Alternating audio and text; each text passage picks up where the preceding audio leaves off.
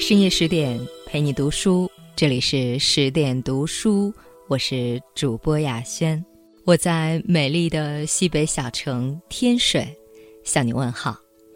今天要跟各位分享的文章是，他是四大名妓之一，是一代帝王的红颜知己，却捐出所有只为救国。他是四大名妓之一。是一代帝王的红颜知己，却捐出所有只为救国。那一年，宋徽宗赵佶化身贵公子，带上几个贴身侍卫，微服私访花柳繁华地，只为一睹他的芳容。在路上，他问身边的人：“他真的如传闻那般色艺双绝吗？”侍卫知道贵为一国的天子，宋徽宗顶着怎样的压力和担忧，会心一笑说道：“臣只能说，汴京第一绝色，绝非浪得虚名。”果然一见，后宫三千粉黛便全无颜色。这便是《水浒传》第一美人，这便是传奇名妓，这便是李师师。诗诗来到这个世界，似天上的仙童到人间历劫。在大宋神宗年间，一日黄昏，汴京东二巷永庆染局杂匠工王寅的夫人即将生产，夫妻二人都已经四十多岁，这是他们的第一个孩子，可见期盼的心情。然而，许是天意如此。由于胎位不正，痛到无法呼吸的王夫人刚生下一个白白胖胖的千金，还没有来得及看上一眼，就永远的闭上了眼睛。可怜的女孩一出生便永失母爱。王银强忍着丧妻的悲伤，一个人既当爹又当妈的养起了女儿。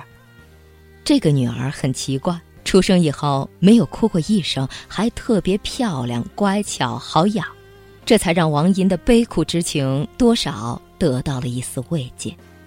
当时的汴京城有一个风俗，孩子出生百天之日要到庙里去祈福，以保佑孩子无灾无难、健康成长。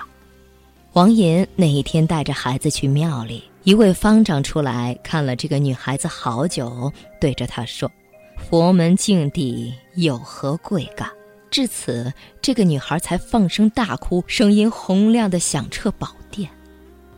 方丈对着她微微一笑，随后对王寅说：“这女孩非同寻常，要尽心抚养。”王寅觉得女孩与佛门有缘，就取名诗诗。诗诗在父亲的抚养下成长很快。不到三岁就已经会背诵上百首唐诗，更让人称奇的是，他小小年纪音乐天赋极高，只要听过一遍的曲子，马上就可以哼唱给父亲听。诗诗虽不能像富家小姐那样饮奶如稚、穿绸佩玉，但在父亲的精心照料之下，倒也生活的快乐平安。不料，他四岁那年，父亲含冤入狱，不堪折磨而去世。诗诗失去了唯一的亲人，无依无靠，成了孤儿。金钱巷的青楼保姆李姥姥见她聪慧美貌无双，便收回义女，改名为李诗诗，从此开启了曲折的人生旅程。十六岁那一年的诗诗还是青楼歌妓的学徒，她在李姥姥的调教之下进步奇速。她的琴艺和唱曲的天赋，让一起学习的姑娘相形见绌。一天，他正在弹琴练唱，一位中年官人被他行云流水的琴声和歌声所吸引。官人好奇地看了看弹琴的诗诗，立马倾力到不可方物，惊为天人。他上前自我介绍：“我叫周邦彦。”诗诗傻了，周邦彦的名字如雷贯耳，是让所有歌姬仰慕不已的词圣。从此，他只要有时间，就会指导诗诗的琴艺和歌唱，为他讲解前人的名词佳作。诗诗称他为尊长、恩师、知己。他告诉诗诗：“现在只要你一开口，凭你的才貌，会立刻轰动整座京城。”如他所言，诗诗很快名声鹊起，成了红到发紫的汴京城第一美人。王子王孙不远千里，只为一睹他的风采；文人骚客题词作赋，只为一试他的才艺。大才子晏几道曾在《生渣子》中形容李师师的绝世容颜：“远山眉黛长，细柳腰肢鸟。遍看迎春花，不似师师好。”大学士秦少游文采风流名动一方，当时也是万千少女垂青的花花少年，也有事没事就往李师师的青楼跑。李师师才貌双绝，很快传到了宋徽宗的耳中。只是碍于此事家法不容，他未敢轻举妄动。直到一个秋天的傍晚，宋徽宗脱下滚龙黄袍，穿上唐金道服、红带乌靴，扮成一个贵公子的模样。童贯等人装成仆人，乘一顶轻便小轿，悄悄来到金钱巷。自称殿试秀才赵以玉与李师师雅饮几杯，一见面，宋徽宗顿时被李师师那种如青云、如云锦的风韵，令人心颤的冷艳所惊呆。酒过数巡，诗诗指板唱，鹤乐漫舞，宋徽宗感叹：果然名不虚传。面似春桃，眸如秋水，脉脉传情。虽是素妆淡抹，亦有袅娜之绝美，令宋徽宗顿生无限爱怜。这以后，李师师接受了宋徽宗赐给的价值万贯的财物，其中包括国宝蛇腹琴。李师师自接待了宋徽宗之后，更是名冠天下。季布曾经是楚国营护军团的统帅。亡国后，成为独行游侠，为人信守承诺，在江湖上名望颇高。据说，只要他承诺的事，必定会做到。但他做事自有原则。曾经有人拿着一千两黄金找他办事，却遭拒绝，故有着“一诺千金，不动如山”的名号。而李师师就有“红妆季布”之美誉。李师师开始周旋于宋徽宗和达官贵人的中间，很多人都来求他办事。他纵有千言万语，身不由己，办事也遵守自己的原则，不轻易答应别人。一旦答应，又负责到底。一次，梁山坡聚义的首领宋江来找过李师师，想通过他与宋徽宗的关系打通门路，招安宋廷。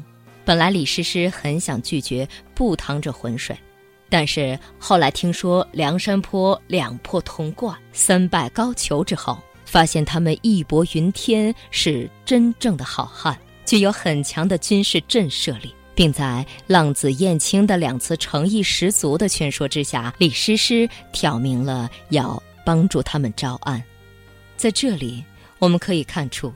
李师师有胆识，有心计，并且情商高段。身处青楼和皇权天下最危险之处，能够游刃有余，选择自己的立场。后来，梁山好汉被顺利招至朝廷为官，可最后还是遭到了奸臣的迫害。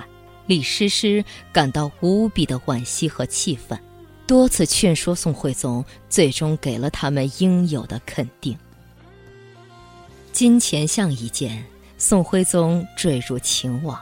他不满足于同李师师偷偷摸摸的关系，不久就把李师师接进了宫中。青楼女子服侍皇帝，并受金封爵。李师师可算得上开天辟地以来的第一人。但这种好景不长。正当宋王朝腐败不堪之时，北边女真族的金国兴起，他们攻占了邻近的辽国之后，军情危急。宋徽宗抛弃李师师，带着亲信逃走。第二年正月，金兵渡过黄河，包围了开封。他回到昔日的金钱巷，突然发现家破人亡的时候，这里居然还是一片歌舞升平。他真的无法安心于此。四岁那年，李姥姥收她为义女，从此便吃喝拉撒住在这个地方。金钱欲望几乎是活在了这群人的血液里，可如今他却觉得金钱名利都是浮云。在国难面前如此讽刺。他把多年来攒下的所有财产拿出来，只为救宋。终于见到了宋徽宗，他祈求到汴京城外的慈云观为道姑。然而，等金军攻进汴京时，他等来的不是北宋的胜利，而是宋徽宗被俘，北宋被灭。从此，他如飘叶在水中浮游，江湖再没有他的足迹。李师师到底去了哪里？有人说他流浪天涯，有人说他步入佛门，有人说他嫁作商人妇。可无论怎样的结局，他都是我们心中永远青春、永远倾国倾城的佳人。在《汴京记事》中，虽这样写到李师师：“在年古繁华事客伤，诗诗终老。”过湖乡，绿衣檀板无颜色，一曲当时动帝王。虽然写得凄凄切切、悲悲戚戚，但作为歌者，他曾一曲红遍京城，一曲红透北宋，一曲唱动帝王，又在国难面前捐出万贯家产，这足以成为传奇，为。后世敬仰。深夜十点，今天的文章就分享到这里。中国人有句俗语，更多美文请继续关注微信公众号“十点读书”，也欢迎把我们推荐给你的家人和朋友，让我们一起在阅读里遇见更好的自己。我是主播雅轩，我们晚安。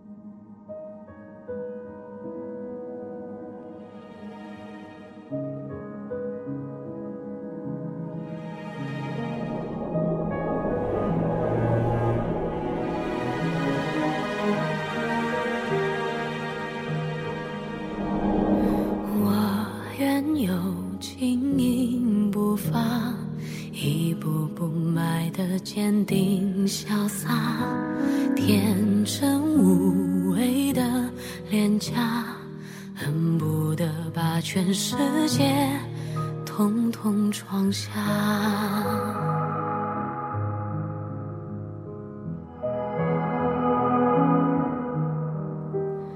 我幻想如何长大，平凡又快乐。比说起来复杂，散落在海角天涯，开那些深爱着的人啊，